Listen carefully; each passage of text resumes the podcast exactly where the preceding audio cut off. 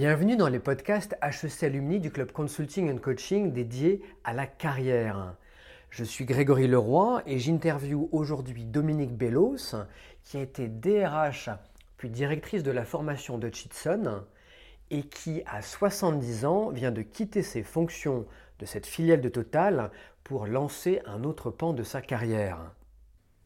Quel est le conseil euh, au plus près de qui tu es. Et euh, que tu as envie de partager avec les personnes euh, qui veulent vivre pleinement et décider pleinement de leur vie professionnelle Prendre le temps de vivre, ce qui suppose bien de gérer, et prendre sa vie dans sa globalité pour, au sein de cette vie, affiner son projet professionnel, mais pas faire l'inverse. Je t'ai posé la question euh, au sein de Hudson euh, qui euh, te succède et tu m'as regardé, tu m'as dit tiens c'est une question que je ne trouve pas très très pertinente. Est-ce que tu peux partager avec nous pourquoi? Ah bah oui, alors c'est pas compliqué. En fait, c'est très rare, mais qui me succède? Personne. Alors tu peux être chouette, je suis irremplaçable. Non, c'est pas ça l'histoire.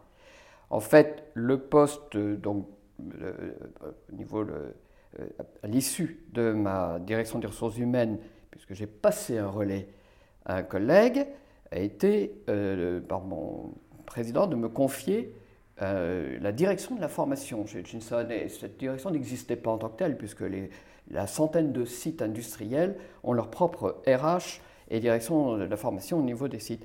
Mais au niveau de la formation, euh, au niveau euh, cadre dirigeant pour Hutchinson, effectivement, ça n'existait pas. Et donc, j'ai eu le plaisir de pouvoir prendre en main, entre autres, l'école de management Hutchinson.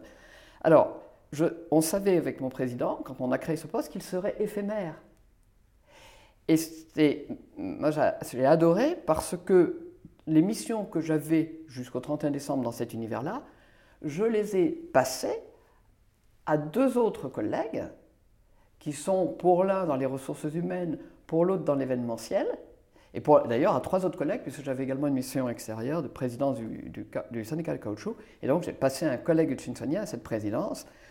Et ça, c'est assez génial, parce que ce côté éphémère est tout à fait dans l'air du temps. Euh, on, on a besoin de ressources à l'instant T, qu'elles soient de, de- alors, de- Toutes les ressources sont de haut niveau, mais il y a des enjeux qui sont plus ou moins importants. Il faut être sûr que les ressources qu'on y met sont dans les bonnes mains. Une fois que cette euh, mission est accomplie jusqu'à une certaine étape et qu'un relais est passé, qu'on imagine que ce soit d'autres, dans d'autres secteurs, qui attrapent ce relais, et que ce soit à nouveau éphémère pour ceux-là qui le passeront ou pas. Si le projet est arrêté, il est terminé, on passe à autre chose. Euh, c'est une notion de, projet de chantier. Et c'est tout à fait dans l'air du temps. Donc voilà, pour moi, les- le côté éphémère, et c'est pour ça que je te dis, personne ne me remplace, et c'est génial.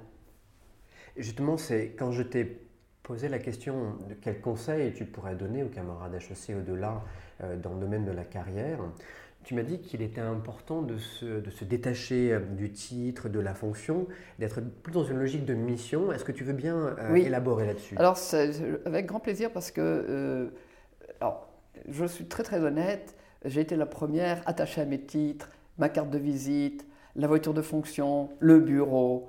J'ai connu ça. Et je comprends qu'on prenne, qu'on ait envie de ça.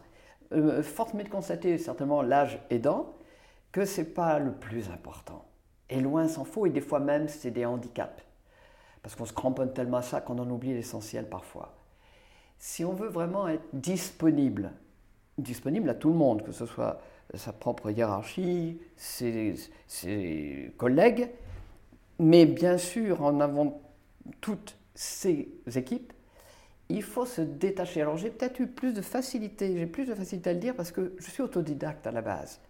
Et des fois, il fallait que je me rappelle que, attends, n'oublie pas, t'es directrice générale. Attends, je me remettais parce que pour moi, j'étais à ce niveau-là, euh, même d'autres collègues étaient opérateurs sur leur machine, tout autant important que moi, chacun son rôle.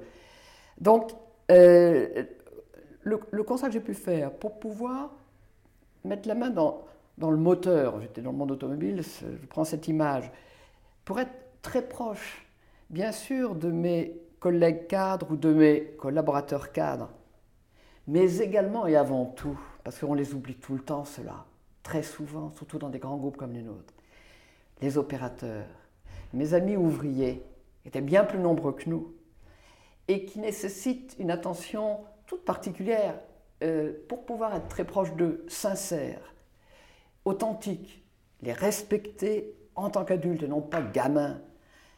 Et il faut se détacher.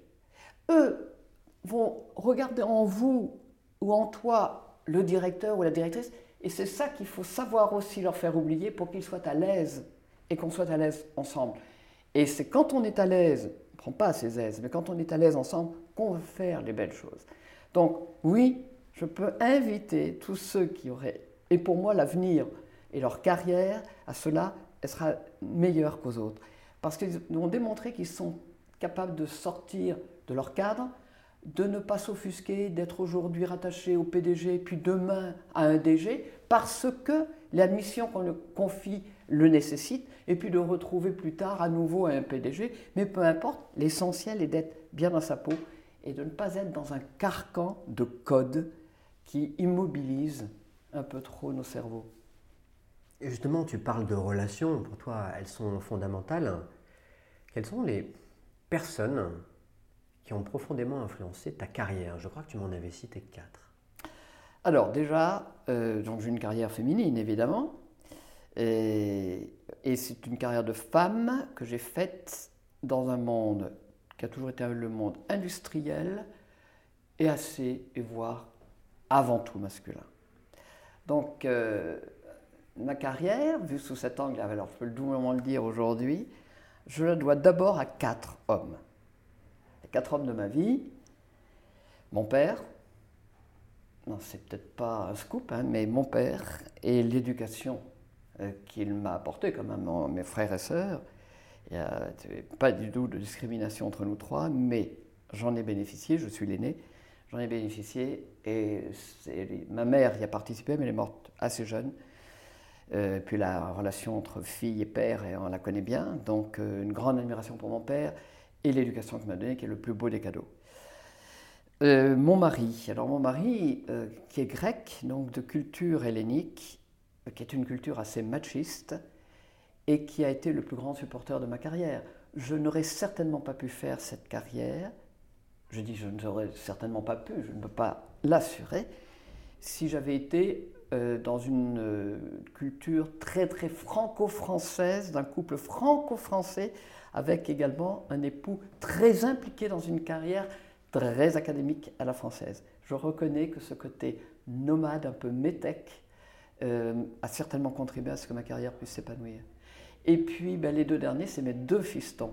Deux garçons, euh, qui ont été petits, qui sont très grands aujourd'hui, et qui ont toujours été des férus supporters de leur mère, qu'ils ont compris qu'elle serait heureuse si elle travaillait et si elle s'éclatait dans son travail. Donc, euh, et je terminerai, donc ça c'est les quatre hommes de ma vie, mais c'est tous les hommes que j'ai côtoyés qui m'ont permis ça. Et en fait, je m'aperçois, et je travaille beaucoup dessus, je suis en train de, d'écrire un livre euh, sur ce sujet-là, pas, que sur ce sujet-là, mais je l'aborde, je n'ai jamais connu le plafond de verre. Et, Dieu sait pourtant si je pense que j'avais l'occasion de le connaître, et je ne l'ai jamais connu. Et la question pourquoi tu ne l'as pas connu, je me pose cette question, j'ai la réponse. J'ai adoré ce monde masculin. Je l'ai aimé, je l'aime, et de ce fait, je me suis trouvé comme un poisson dans l'eau. Je pense que c'est la raison numéro un pour laquelle je n'ai pas connu de plafond de verre. Tu parles euh, des, personnes importantes dans ta vie, elles ont fortement contribué à une étape tout aussi importante. Et de secrétaire de direction à directrice générale d'une belle PME, à un moment, tu as décidé, tu as décidé de faire un MBA, tu as décidé de faire un MBA à HEC, qui était le CPA. Euh, tu me, tu me l'as rappelé à l'époque. Comment ça s'est passé? Comment tu as décidé euh, et qu'est-ce que ça t'a apporté avec le recul? Je n'avais qu'une maîtrise allemande dont je suis très très fier, mais je savais pertinemment, et particulièrement en France, que si je n'avais pas le diplôme qu'elle avec le titre de directeur général, en plus en tant que femme, on est dans les années 90, euh, j'aurais beaucoup beaucoup de mal de euh, me trouver ce, que, vers quoi j'aspirais. Donc, j'avais, je me suis rappelé de ce CPA qu'avait fait mon patron, le patron de l'entreprise dans laquelle j'étais rentré 17 ans plus tôt comme secrétaire général. Et il m'avait donné envie, j'avais tapé sa tête, j'avais m'avait donné, j'ai envie, je m'étais dit un jour je ferai le CPA. Eh bien l'occasion est arrivée et je lui ai dit à mon époux, qu'en penses-tu?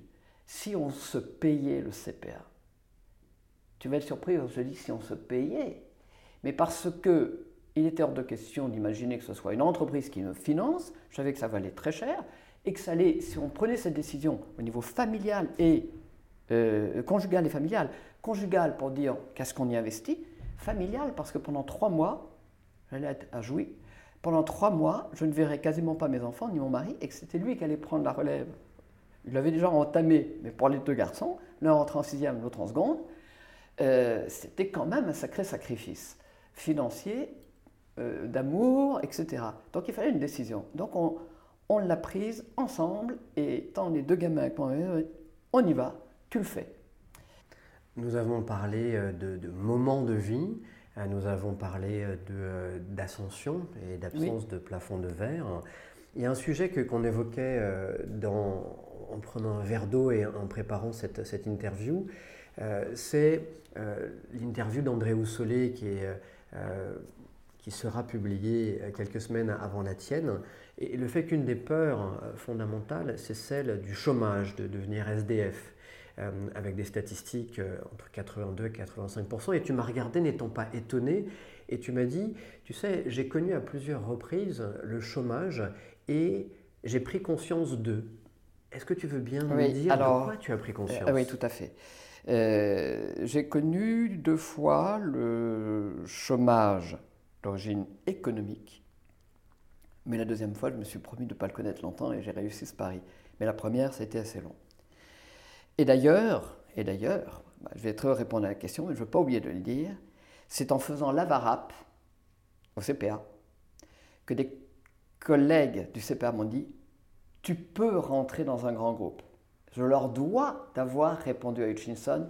Je ne pensais pas avoir, venant d'une culture très PME, j'ai une personnalité de surcroît féminine, mais un peu affirmée. Je ne me voyais pas dans des grands groupes très politiques, très policés. C'était pas pour moi.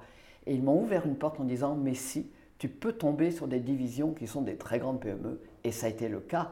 Donc, encore merci à mes collègues du CPA.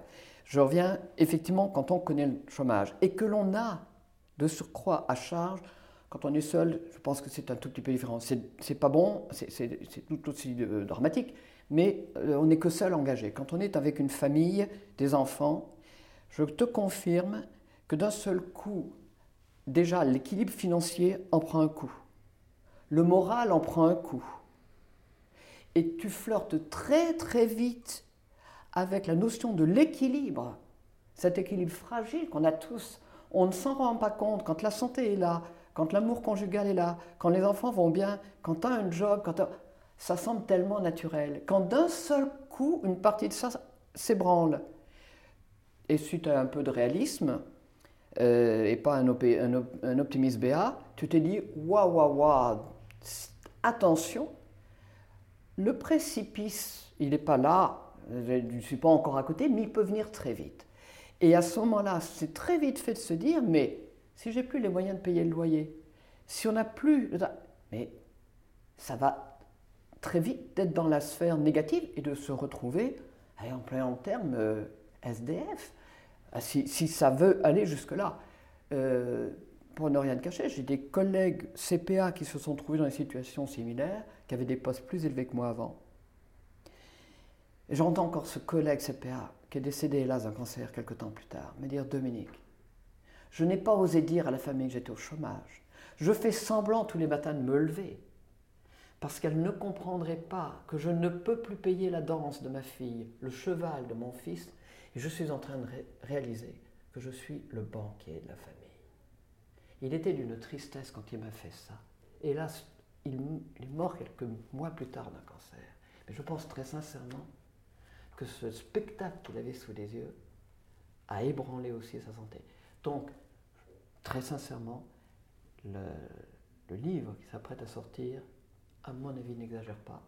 Et par contre, soyons très optimistes, on peut éviter d'en arriver là.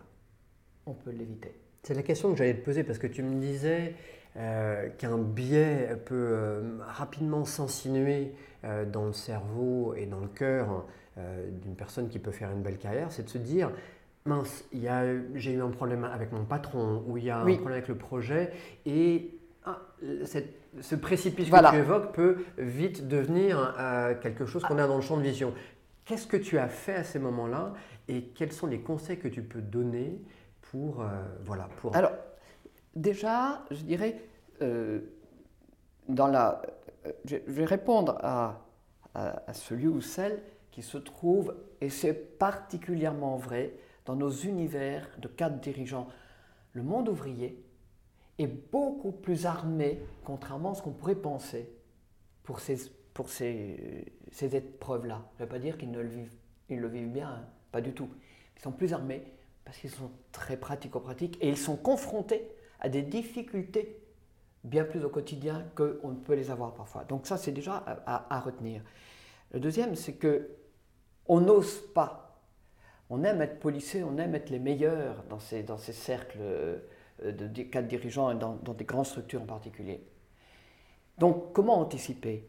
Dès qu'on sent qu'une relation est en train de se terminer pour une raison ou pour une autre, et quand on pense, ah mais oui, mais je pense qu'il pense que, stop, on arrête on va aller poser la question. Et on va aller poser la question directement à son patron ou à celui dont on dépend. Chef, j'ai l'impression qu'on n'est plus sur la même longueur d'onde. Euh, dans, bien des cas, il ne va pas s'y attendre parce qu'il préférerait que ce soit lui qui vienne voir en disant Dis donc, ça va plus actuellement. Pourquoi attendre ce moment-là? Quand on est assez pertinent, quand on a fait des belles études et qu'on a le cerveau bien fait, on le sent ces choses-là. Le problème, c'est qu'on attend.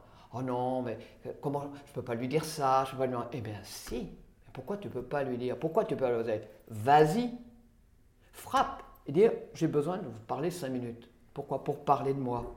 Pourquoi? Parce que j'ai l'impression qu'actuellement, ce que je suis en train de faire, ça n'a pas l'air de vous satisfaire. Et vous avez certainement raison, mais je n'ai pas encore compris pourquoi. Ben, quel, risque il prend? Que l'autre dise, je n'ai pas le temps de vous recevoir. Ok, c'est déjà, déjà une belle réponse. Ça met déjà en alerte T'as pas le temps de me recevoir? Je vais commencer à penser ailleurs, hein, parce que si à ce niveau-là, et on anticipe le plan B, il ne sera peut-être pas utile, mais on va l'anticiper. Mais à l'inverse, l'autre chance, c'est de dire asseyez-vous, ou assieds-toi, ou est-ce que je peux te prendre dans 5 minutes, parce que ça m'a l'air sérieux le sujet. Et tu as raison, il faut qu'on en parle. Mais c'est plus du tout la même relation. Donc je dirais qu'il y a des situations, on peut largement les anticiper. Il y en a d'autres, hélas, on les prend, on les subit. Quand d'un seul coup il est décidé de restructurer et qu'il faut supprimer X poste et que l'on est dedans, pas en tant qu'individu, parce que le poste est concerné, on est dans cette accompli. Je pense que là, il n'y a pas d'autre solution que ça taper. OK, je vais donc me retrouver en recherche d'emploi, je vais donc me retrouver avec ce statut qu'on appelle chômeur. Plus court sera ce temps-là, mieux ce sera. Et je remets en route tous les neurones au service du produit que je représente, de l'étude de marché que je vais devoir faire si j'ai pris un peu d'anticipation, je l'ai fait un petit peu en amont, de mon réseau pour mettre en route tout ce qu'il va favoriser, que ce soit sous un délai le plus court possible, que je retrouve la situation dans laquelle je veux me trouver. Et c'est peut-être également une belle opportunité de faire autre chose.